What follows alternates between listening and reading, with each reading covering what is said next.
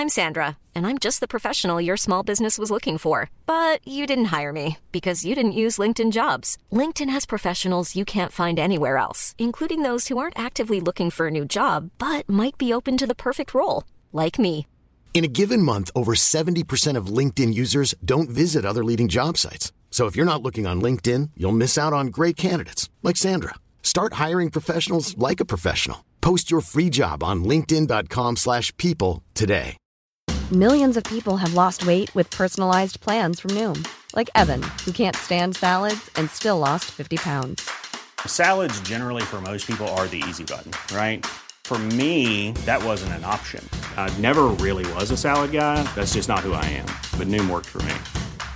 Get your personalized plan today at Noom.com. Real Noom user compensated to provide their story. In four weeks, the typical Noom user can expect to lose one to two pounds per week. Individual results may vary.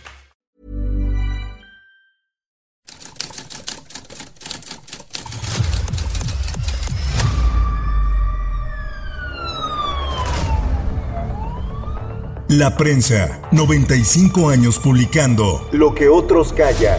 Esto es Archivos Secretos de Policía. Un malentendido amoroso entre una pareja de artistas desencadenó una mortal balacera en el antiguo cine Orfeón. Esta es la historia del cuarteto musical de los Rufino.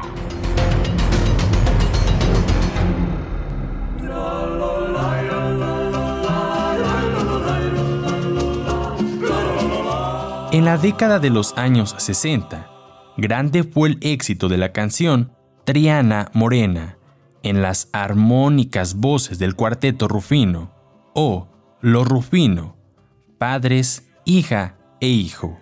Y parece difícil entender que detrás de aquella extraordinaria combinación de sonidos vocales existió una historia de abusos, mentira, celos, homicidio y prisión. Todo ocurrió en noviembre de 1943, en el cine Orfeón, en la céntrica calle de Luis Moya. Según los primeros datos, un hombre llegó al segundo piso de la sala cinematográfica y dijo a su víctima, ¡Levántate! pero no le dio tiempo.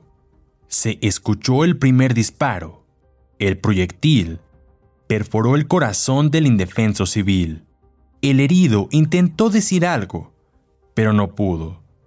Al desplomarse, gravemente lesionado, recibió otros cuatro tiros, uno de estos en el cráneo. La cubana nacionalizada mexicana, Mercedes Villaverde, reaccionó con desesperación, mientras el agresor preguntaba a la mujer si era mejor que él se matara.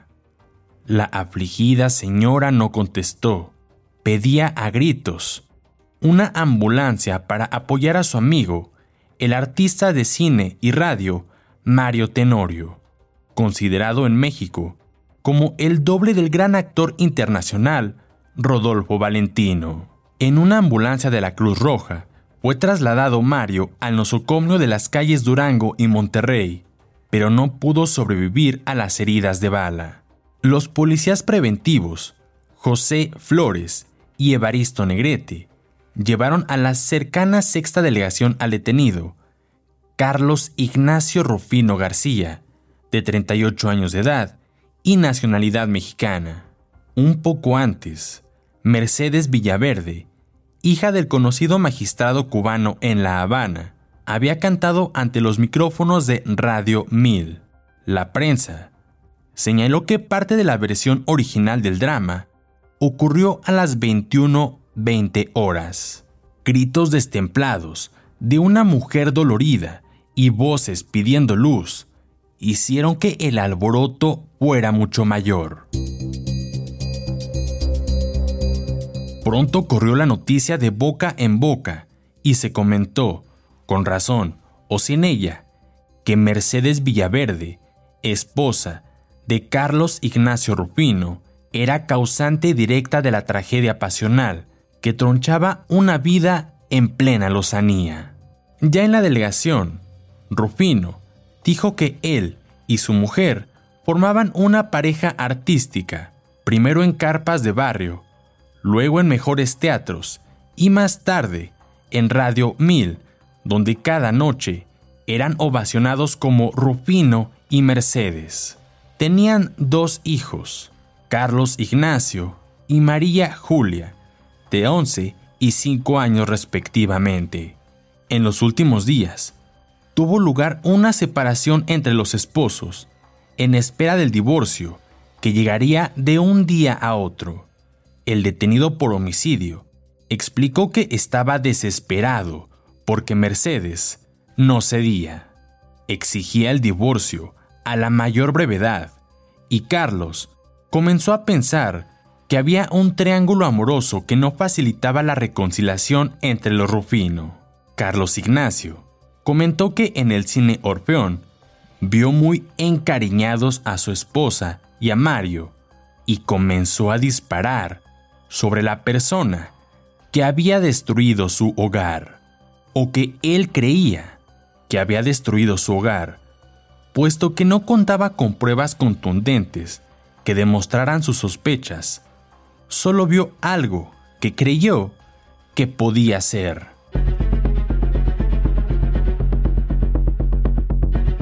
Esta historia dramática había tenido su desenlace hacía unas horas, pero había comenzado hace 12 años en la ciudad de Los Ángeles. La prensa se presentó en el hogar de los Villaverde, Sullivan 89 en la colonia San Rafael. Estaba ahí un testigo del drama, Mario Villaverde, hermano de Mercedes y estudiante de leyes en La Habana. Lo primero que dijo es que su hermana en ningún momento estuvo cariñosa con Mario Tenorio, pues el estudiante se encontraba en medio de ambos. Apareció Mercedes en la entrevista, alta, rubia, de piel blanca y tersa. No dicen la verdad los periodistas. Soy inocente de lo que se me acusa. Yo no tenía nada que ver con Mario. Era un buen amigo, nada más. Carlos lo trajo al hogar. Añadió que no sabía que había declarado, pero que si estaba loco, no arrojará la deshonra sobre ella y los niños. Desde que lo conocí, mi vida ha sido un constante martirio. No he tenido un solo día en paz. ¿Cuánto tiempo llevaban ustedes de casados? 12 años. Nos conocimos en Los Ángeles. Yo tenía 14 años y me enamoré ciegamente de él. Es un hombre a quien no se conoce a simple vista. Pero si hemos estado 12 años casados. Puede decirse que no hemos llegado a vivir juntos ni 5 años. Al año de casados, cuando vio que la fortuna de mi madre se evaporaba por sus gastos excesivos y sus caprichos, empezó a mostrar un carácter difícil y decidió buscar trabajo. Se fue en gira por los estados. Yo estaba esperando a mi hijo y no podía correr la aventura de una Tony. Me fui con mi madre a La Habana y ahí estuve un año. Cuando Rufino conoció a nuestro hijo, ya tenía el niño ocho meses. Luego volvimos juntos. Estuvo una temporada conmigo y volvió a alejarse. No escribía ni preguntaba por su hijo, ni mandaba ayuda alguna para criarlo. Yo tenía 17 años y comprendía que nuestro matrimonio había sido una equivocación. Entonces me propuso el divorcio. ¡El divorcio! Imagínense que una de las veces que volvió a mi lado me dijo con el mayor cinismo que había una mujer rica que estaba enamorada de él, que podíamos separarnos por un tiempo y luego que yo tuviera asegurada una fortuna, nos reuniríamos de nuevo. Según él me quería mucho, pero necesitábamos dinero y estábamos acostumbrados a vivir bien. Me negué, naturalmente, la indigna farsa, y le dije que me inclinaba, desde luego, por el divorcio definitivo. No quería verlo más. Era casi una niña, estaba empezando a vivir y ya me encontraba con un hijo en los brazos, sola y con la vida deshecha. Me fui con mi familia a La Habana y estuve como un año. Ahí acepté alguna oferta que me hicieron para cantar en la radio. Tenía que vivir. Él nunca me ayudó en nada. No se ocupó nunca de su hijo. Y al cabo de un año me había tranquilizado un poco. Me sonreía algo la suerte en mi profesión. Me había hecho un nombre en la radio y mi hijito crecía hermoso. Pero Rufino era una sombra en mi vida. Entonces empecé a tramitar el divorcio. Su trato aparente es agradable, pero encierra mucho por dentro. Ni sus hermanas lo aguantaban. A los cuatro meses de conocerlo, nos casamos. Mi madre, que tenía entonces alguna fortuna, nos puso casa en Nueva York y ahí pasamos algún tiempo. Al año de estar nuevamente separados, recibió una carta del hermano de Rufino. A ella le acompañaba un pasaje para México. Me decía que su hermano estaba gravemente enfermo, que me llamaba, que me seguía queriendo y que no quería vivir sin mí. Me dio lástima. Al cabo es el padre de mi hijo. Tuve pena de él. Estaba solo y enfermo. Si me hubiera ofrecido un porvenir brillante, seguramente me hubiera negado a volver con él. Pero me apenó su estado.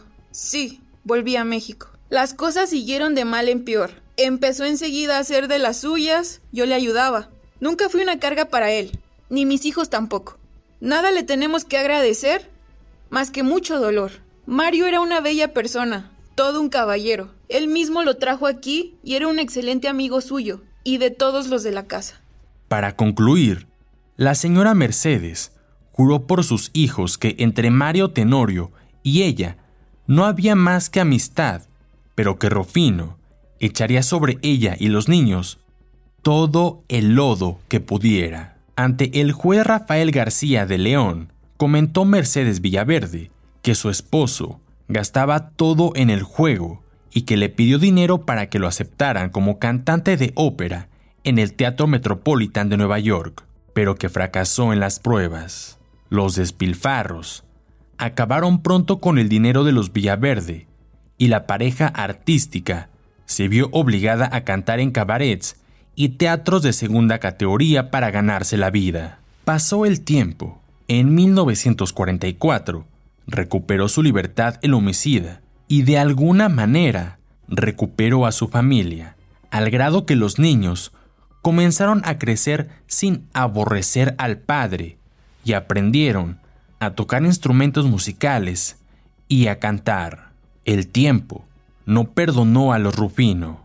Paulatinamente fueron desapareciendo y con ellos el episodio del cine Orfeón, resuelto pocos meses después de la tragedia, mediante el pago de una fianza en el juzgado penal.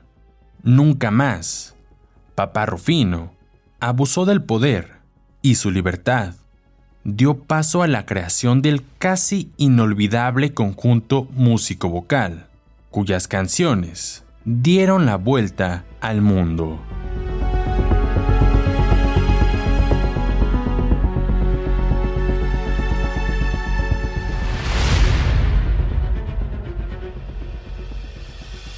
Puedes escuchar este y otros podcasts OM en Apple Podcast, Spotify, Google Podcast, Acast, Deezer, Amazon Music o al correo podcast@om.com.mx. Esta es una producción de la prensa y El Sol de San Luis para Organización Editorial Mexicana.